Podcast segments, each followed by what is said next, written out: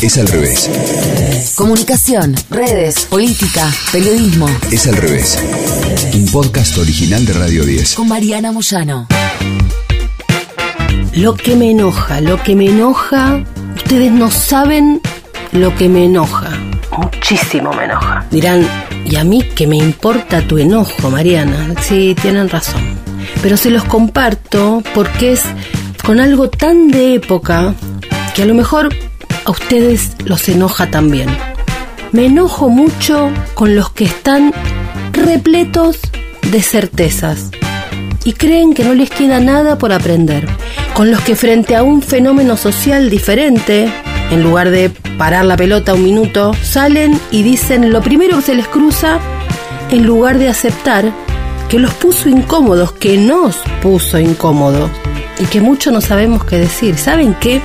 Uno los ve, los detecta enseguida, recurren a adjetivos grandilocuentes. ¿Y saben qué me pasa cuando los oigo recurrir a adjetivos grandilocuentes? Me doy cuenta que no entienden lo que pasa y que no quieren reconocer que hay algo que no saben. Entonces recurren a adjetivos grandilocuentes porque lo que les queda grande es el fenómeno social y se ponen a hablar. Es obvio, se ve, si tenés que ser tan grandilocuente con los adjetivos, es porque las palabras te quedaron chicas y el fenómeno te quedó enorme. Por ejemplo, Milei. Soy Javier Milei, soy economista, liberal libertario. Hay algunos que dicen que soy peligroso. Sí, soy peligroso. Es al revés. Una persona y un fenómeno incomodísimo, sí, ya sé. Autoritarios antiestado hubo siempre. Pero ¿no les parece que hay algo a ajustar si ese fenómeno mueve lo que mueve y entusiasma así a tanta cantidad de jóvenes? Que son estúpidos, dicen algunos. Bueno, en esa no cuenten conmigo. Decir que el otro es estúpido esconde una soberbia tan enorme que yo prefiero bajarme de esa. Porque parece que la patria es el otro y el otro es estúpido. Bueno, no me cierra. A veces escucho que dicen, lo que pasa es que tienen que entender. Imagino que cuando alguien dice que el otro tiene que entender, no es del todo consciente de la soberbia y el banquito al que se sube para alargar esa afirmación. Es un gesto soberbio y también ignorante, porque creer que se trata de que el otro entienda es desconocer, otra vez, la enorme complejidad de los fenómenos sociales. Por ejemplo, esto que acabamos de vivir de mi ley. Obviamente que el otro puede desconocer millones de cosas, pero si uno es quien es y quiere ser escuchado, lo primero que tiene que hacer es que el otro lo escuche y encontrar la forma de que el otro entienda sin decir, ja, el otro tiene que entender. Milei entendió algo. ¿Qué entendió? Y qué sé yo, a lo mejor hay que pensar. Lo cierto es que entendió. Y por ejemplo, 1.040.625 personas se anotaron en lo que él quería que se anotaran. Hizo un circo público y consiguió que habláramos de él, que hablaran de él y él poder hablar.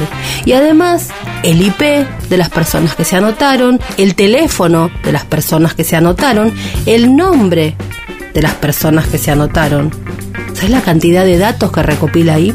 Ante las críticas que recibió, tanto en redes sociales como formalmente, eso valió una investigación oficial de la Agencia de Acceso a la Información Pública. La investigación se abrió porque en la página web donde se hizo el registro no había ningún tipo de apartado sobre las bases y condiciones y la protección de datos personales y tampoco se indicaba qué ocurría con esa base de datos luego del sorteo o cómo las personas podrían ejercer su derecho a controlar esos datos tal como indica la ley.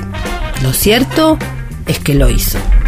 Beatriz Busaniche, una especialista en todo lo que tiene que ver con la protección de datos en Internet, habló con Radio 10 y nos explicó de qué se trataba el problema. La gran ganancia, digamos, del equipo de mi ley, porque esto no es un tema personal, es un tema de estrategia político-partidaria, es haberse hecho de una base de datos sustantiva, tan sustantiva que son muchos más los que se inscribieron en su concurso que los que lo votaron. El problema con los datos es que una vez que está filtrado, no hay una vuelta atrás. Una vez que vos te hiciste de una base de datos eh, y que hay copias de esa base de datos circulando, es, es como una caja de Pandora. Ahí ya el problema es prácticamente irreparable. El otro tema es el salario. El salario que sorteó, algo mucho más difuso y por eso más complejo. El salario de Milei como diputado asciende a 205 mil pesos mensuales. Cuando la Deutsche Welle, la cadena de noticias alemana, dio esta información, porque encima salió en la Deutsche Welle. Aclaró que se trataba de unos 1.979 dólares o unos 1.741 euros. Si te pones a pensar en realidad fríamente, no es mucho dinero para la responsabilidad que implica ser un diputado de la nación. Pero lo que tiene el exponer la cifra es que en este terreno tremendo, en medio de una ola de calor, de pobreza, de inflación, cortes de luz, COVID, pandemia, agotamiento, el destinatario que mi ley crea de la bronca social no es la causa de fondo. Por ejemplo, la deuda externa. Crea que todo el mundo crea que el destinatario de la bronca social debe ser el más cercano. Por ejemplo, ese diputado. Lo que él llama, y le ha ido bien con la instalación, porque incluso hasta la izquierda, o al menos algunos de sus medios, lo andan llamando así, la casta. El diputado dijo, cuando sorteó, que se trataba de una devolución. Encima logra eso, generar que está devolviendo al pueblo algo que le corresponde. Es decir, logra su cometido. ¿Por qué burlarse del que logra un éxito y encima es tu adversario. En las elecciones legislativas del 14 de noviembre, no hay que olvidarlo, la coalición La Alianza Avanza que es esta de Miley, fue la tercera fuerza en la ciudad de Buenos Aires y consiguió un 17%. Dos diputados metió. Lo que más oí frente a este circo fue la burla. La burla y el adjetivo grandilocuente. En ningún momento una palabra que desarmara el problema, como por ejemplo y si no vive de sueldo de diputado, ¿de qué va a vivir? Si yo lo estuviera donando, ¿qué estaría haciendo? Estaría haciendo caridad con el dinero ajeno. O sea, eso va en contra de mi postulado filosófico. ¿Cuál es la forma más, digamos, o sea, ecuánime, por decirlo, sortearlo? Es al revés.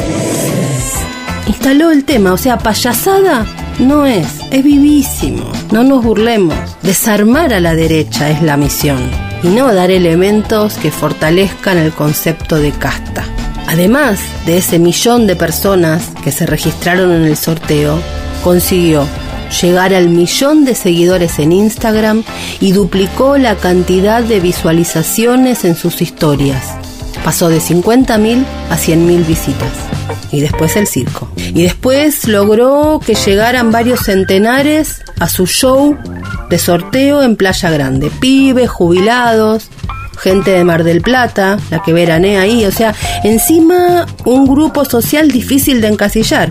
Y todo esto convocado desde las redes sociales, el territorio de época por excelencia y en el que le saca varios cuerpos a la política tradicional, al que luego van los medios a buscar insumos. Él dijo a dónde iba. Dijo, la casta está muy nerviosa. Una cosa es la casta, yo soy distinto. Insiste con eso. Y apunta. Y lo logra. Después, cuando anunció el ganador, subió al escenario Milei y dio una especie de clase de economía, hablando en Mar del Plata de la injusticia de la justicia social. Dijo, es simbólico estar aquí en Mar del Plata discutiendo sobre lo injusto del concepto de justicia social en una provincia gobernada por el socialista recalcitrante y retrógrado de Axel Kisilov. Sí, mezcla todo, mezcla todo pero le sale bien porque después cuesta muchísimo desarmar. Encima el ganador fue un simpatizante del oficialismo, un kirchnerista, Federico Hugo Nacarado, un hombre de 40 años. Y yo me quedé preguntándome, ¿por qué les parece gracioso que haya ganado un kirchnerista? Es al revés. A mí me pareció al revés. Quiere decir que la propuesta de mi ley llegó hasta allá, hasta sus acérrimos opositores. Cuando alguien te instala lo que quiere que se instale, ganó esa persona, no el que se burla. Logra el, ¿ves? Tu gobierno no te ayuda a pagar deudas, yo sí. entiendo por qué se seguían burlando y riéndose. Le salió perfecta. Y no había mejor resultado para él que que el ganador fuera un oficialista, un simpatizante del gobierno, un tipo con deudas, como todos, que muestra en carne y hueso los problemas. Y mientras tanto, un coro de todos defendiendo vacaciones en el exterior y riéndose de un fenómeno que no detiene. En medio del nivel de agotamiento y hartazgo que sufre y vive el mundo entero, cuando vemos cómo en todo el planeta estas derechas le encuentran la vuelta y atraen y avanzan. Burlarnos de modo canchero de un fenómeno así es la salida. ¿No es mejor comprenderlo encontrar los ribetes y de una buena vez desactivarlo? Escuchaste Es al revés. Un podcast original de Radio 10. Conducido por Mariana Moyano. Si te gustó, seguimos con la opción seguir. Coordinación y producción de contenidos. Sebastián Pedrón. Marcelo Figueroa. Fernando Candellas. Martín Castillo. Locución. Delfina Cianamea. Mariana González. Gráfica Franco Gauna. Edición. Jorge de Tesanos. Nos escuchamos en el próximo episodio. Es al revés.